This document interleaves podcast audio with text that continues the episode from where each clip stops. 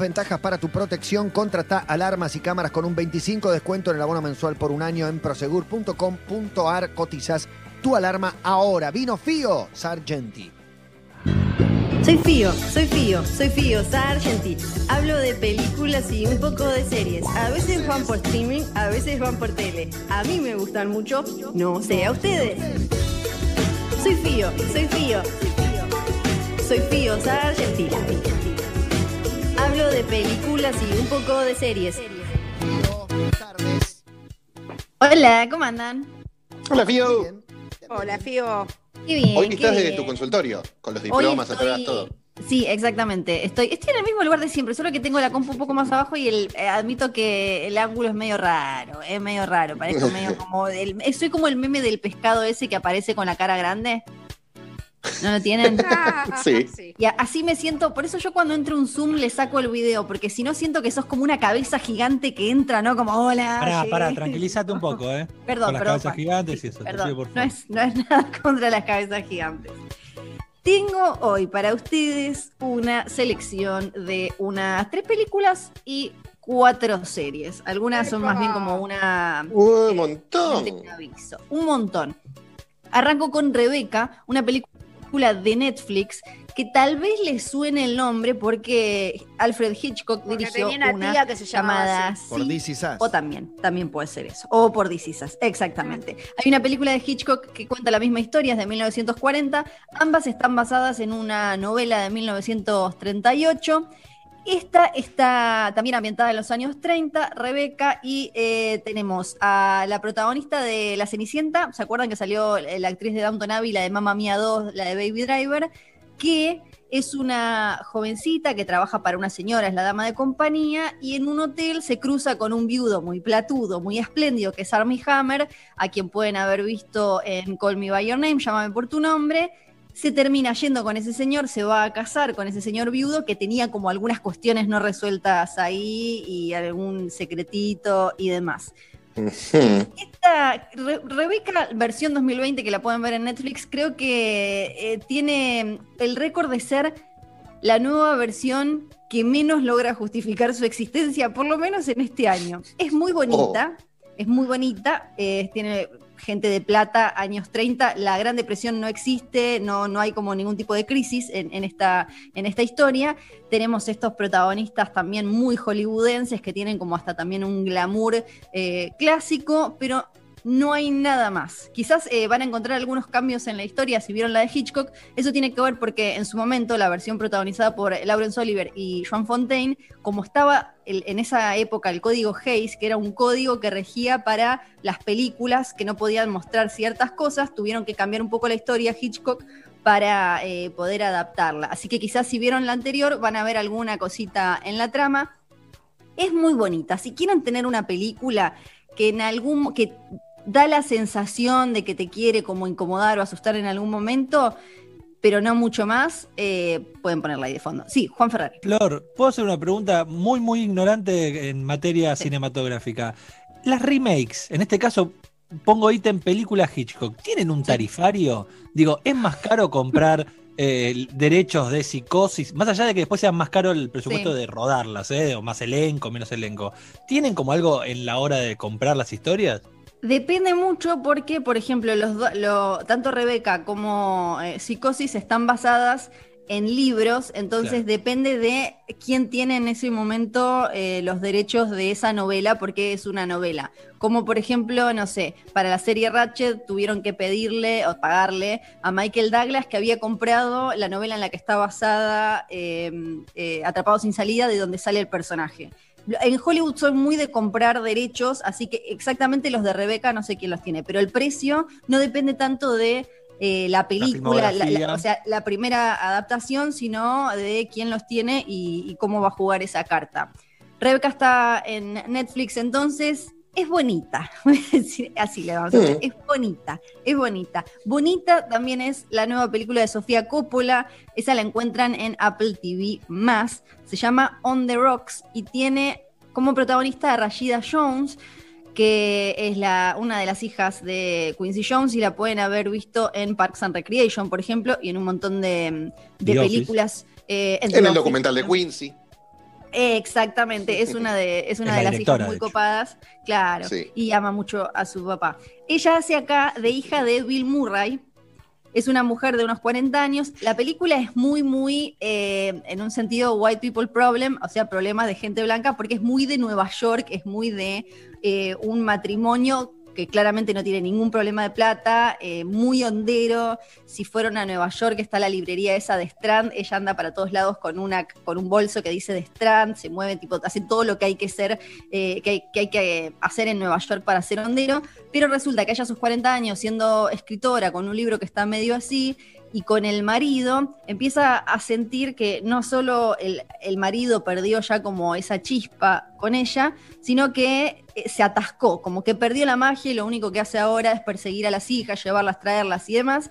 Y en eso empieza a, hablar un poco más de todo esto con su papá, que está justo ahí, que es como un tipo, es como Bill Murray, un tipo muy carismático, ¿no? Con una personalidad que vos decís como, este es como un egoísta del horror, pero por otro lado, qué divino, qué amoroso. Y ahí ella empieza eh, a flashear que el marido la engaña, el padre no es de mucha utilidad con eso. Entonces es una, una película, por un lado, que con la excusa de hablar del matrimonio de ella, en realidad termina metiéndose con la relación entre un padre y una hija. Conecta temáticamente, es como Sofía Coppola dialogando con Lost in Translation, con Perdidos en Tokio. Como ella ahora ya más grande, ¿no? Eh, volviendo a ciertas, ciertos temas y ciertas conversaciones de, de esa película. Se llama On the Rocks esta y la encuentran en Apple TV También es bonita, tiene más sustancia que, que Rebeca. Esa te la quiero ver. Bien. Sobre Esa, todo por sí. Bill Murray. Necesito ver todo lo que haga Bill Murray. Ellos dos están, eh, tienen una, una química aparte espectacular, lo- los diálogos fluyen con mucha naturalidad, todo lo que tiene que ver con ellos es increíble. Después lo que tiene es que quizás no hay como un peso, no digo dramático, pero quizás tampoco eh, eh, en cuanto a, a lo que se habla y demás, no es que te vas a ir muy modificado, pero vas a haber Pasa pasado mucho. un- Sí, pero vas a haber pasado un, un lindo momento y te vas a quedar con alguna idea, sobre todo de, de- de los vínculos y de, y de como otra especie de crecer eh, en relación con el matrimonio y, y con el vínculo con tus viejos y ya a una edad en la que podés decir oficialmente que no sos más joven, ¿no? Pues tenés 40, dos Claro. pibes, ya- ya- Me- me- cuando la contabas, me, me acordaba de Historia de un matrimonio. Eh, la película de Adam Ujú. Driver, Claro, que también Ah, es medio white people problem, con una situación muy lejana a la nuestra, con Los Ángeles, Nueva York, Sí. no sé qué, pero que hablaba de esa cuestión vincular y demás. Claro, exacto, sí, acá no van a tener ningún problema de, no es que, uy, no, la plata, la, no, no, no, ella, el padre, Claro. Bill Murray tiene plata, ella con el marido tiene plata, acá no, es eh, otro, otro tema. Y después, eh, la última película se llama Ceniza Negra, eh, la dirige, es la ópera prima de Sofía Quirós Úbeda, que es argentino-costarricense, la pueden encontrar en la plataforma Movie, que se escribe M-U-V larga I, es la historia de una chica de unos 13 años que vive en un pueblo en el Caribe, queda al cuidado de un abuelo que está medio acá, pero no, medio, queda bastante sola.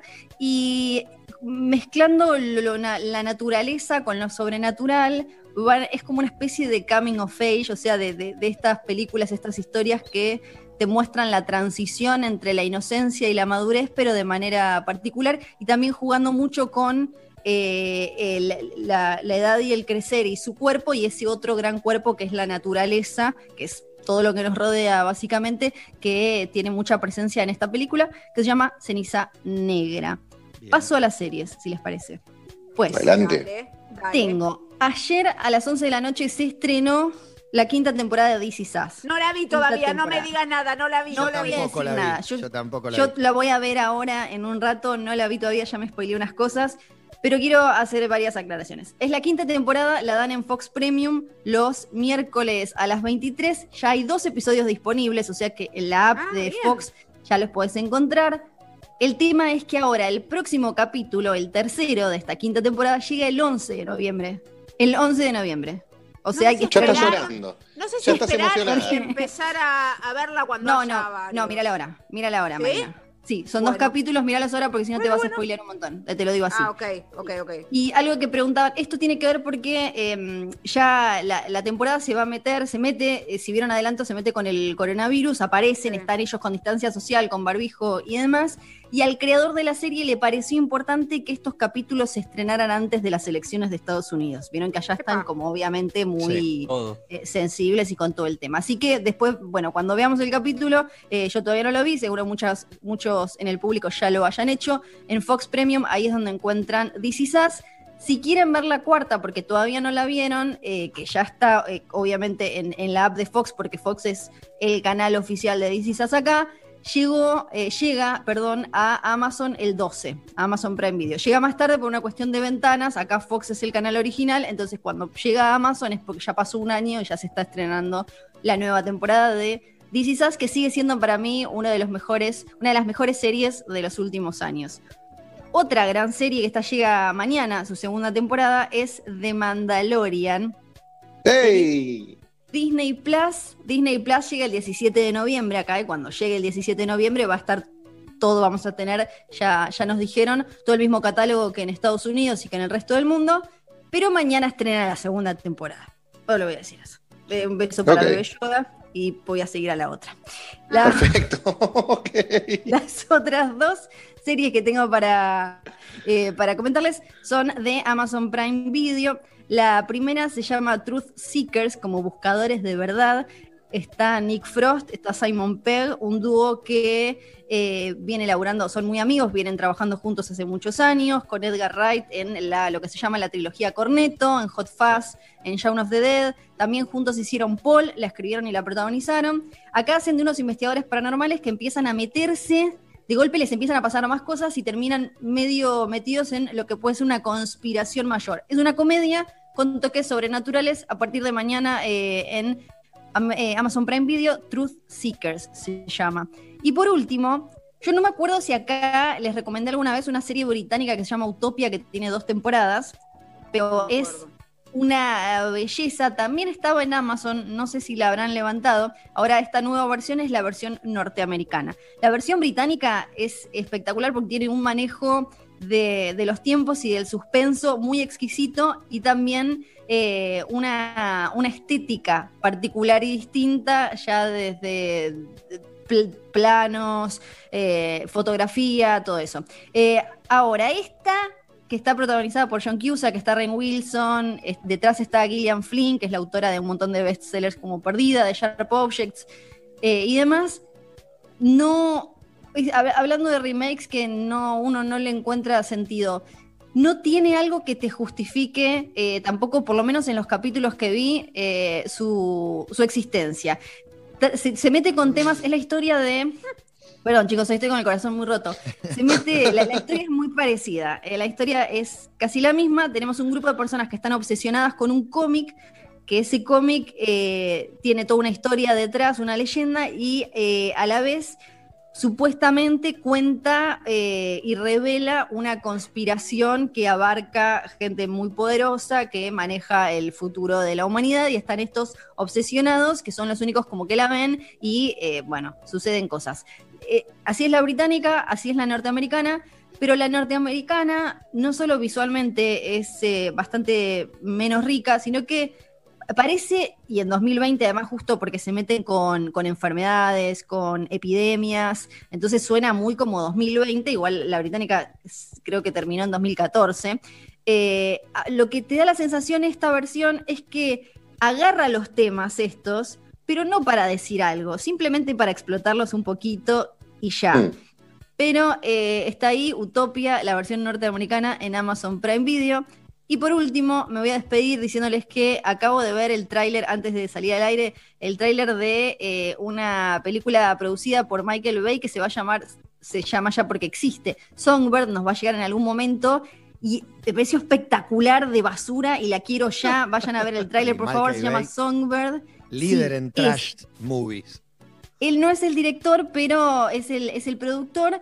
Y acá eh, te cuenta como que el coronavirus mutó y estamos en 2023, el COVID-23, y está toda la, toda lo- la civilización cayó y vivimos como en un estado de pandemia. Sí, quizás, bueno, si uno es medio como no sensible me a esta un poquito ver eso en este momento. Y yo creo Pero- que prende mucho porque la gente se imagina una debacle y, y esto del, del futuro muy cercano. En, en ¿Puede ser la nueva normalidad? Claro, entonces Por lo que se ve en el tráiler es como, como nuestra normalidad actual, pero llevada a volumen 11, ¿no? Como entran Claro. unos de amarillo, te tiran abajo de la puerta, te llevan preso y demás. Parece una basura encantadora. De Se llama Songbird. Ah, Se llama eh, Songbird. Vi el tráiler y yo la estoy esperando. Parece una basura muy, muy deliciosa. Espera, ¿podemos volver a Mandalorian? Porque Sí, fuiste muy escueta en tu comentario. ¿Por qué? Sí. Porque, eh, viste, hay muchas preguntas como, pero acá está Disney Plus, no está Disney Plus todavía, o Disney más, llega el 17 de noviembre, pero ahora Sí. se estrena en el resto del mundo, mañana la segunda temporada.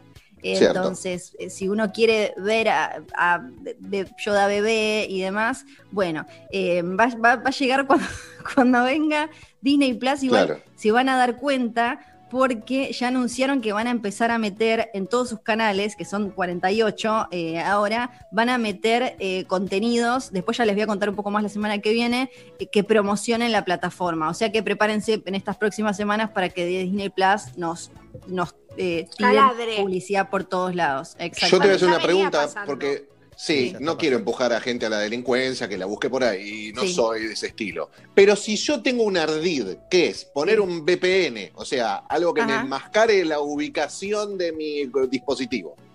Pago el servicio de Disney Plus Sí. en Estados Unidos y lo, eh, digamos, le- les miento como que estoy ahí. Estoy viéndola legalmente, básicamente, porque estoy pagando por el servicio y, me- y estoy viéndola acá. Solo voy a decir que eso se ha hecho, sé que se ha realizado esa faena. eh, y se han visto episodios de esa manera y material de esa ¿Y manera. hay detenidos No por estos sucesos? No, porque decir más. pagando. Tengo miedo meterme, meterme con Disney. Yo siento que si yo le hago trampa a Disney, viene Mickey y me lleva en cana. No sé, algo, No, algo va a pasar. no solo eso, dejás de ver ESPN, dejás de ver todo. Sí, Te- sí, sí, te- todo, todo. Te Me quedas sin contenido. Simpsons, es no como puede que ver No veo más me tele, esté- no veo más me está saltando, me está saltando un, un payaso, un, un juego de niños, un cartoon, ¿no? Tiene una presencia con una fuerza Sí. y, y una potencia que asusta un poco de, detrás de las sonrisas y los niños. A mí Sí. me gusta, de hecho, eh, Disney se está manifestando muy bien con sus villanos ahora en ESPN, que hayan reflotado a Niembro, que lo hayan puesto en la pantalla. Eh, de verdad están manejando Vader muy bien ese, ese balance entre los, buenos, Bueno, los malos y los buenos del. Además hay que decir que le venía bien a 2020 un poco de bardo entre periodistas deportivos, chicos. Para mí, perdón, eh, pero es de- para mí ¿Vos está bien. que, Le agrego que un los poco más de anteriores cinco años faltó que se peleen con el programa de, de- No. de no, pero en? ESPN no se peleaban nunca. No, es verdad. Este es era verdad. como, me parece que este es más como Battle Royale tipo Dream Team, ¿viste? Como, o como Masterchef Celebrity o, o como RuPaul All Star, ¿no? Cuando agarran a lo, ya tipo los mejores de los mejores y los ponen ahí todos como dense. pues, Claro. Eso, Era fue eso. inimaginable que Mariano Clos se sentara en la misma, en la misma mesa con Fantino, con Miguel Simón, con, con otros relatores ya, digamos. Y no por Sí, Mariano, no. por, por todas esas figuras. Sí, sí, sí. Gracias Disney, te queremos mucho. Gracias, Gracias, Disney. Gracias, Fío. a ustedes. Chau, chau. Hasta luego. Hola mi amor, ¿estás escuchando Basta solo? ¿En serio? Hola mi amor, escuchando Basta. ¿Y en dónde está el delincuente del marquito? Hola mi amor, aquí como el chinero, ¿estás escuchando Basta? Hola mi amor, ¿dónde? Aquí estás solo, ¿estás escuchando Basta? ¿Y en dónde? Hola mi amor. Metro. 951. Sonido urbano. Sonido Agarra tus zapatillas, agarra ritmo, agarra impulso.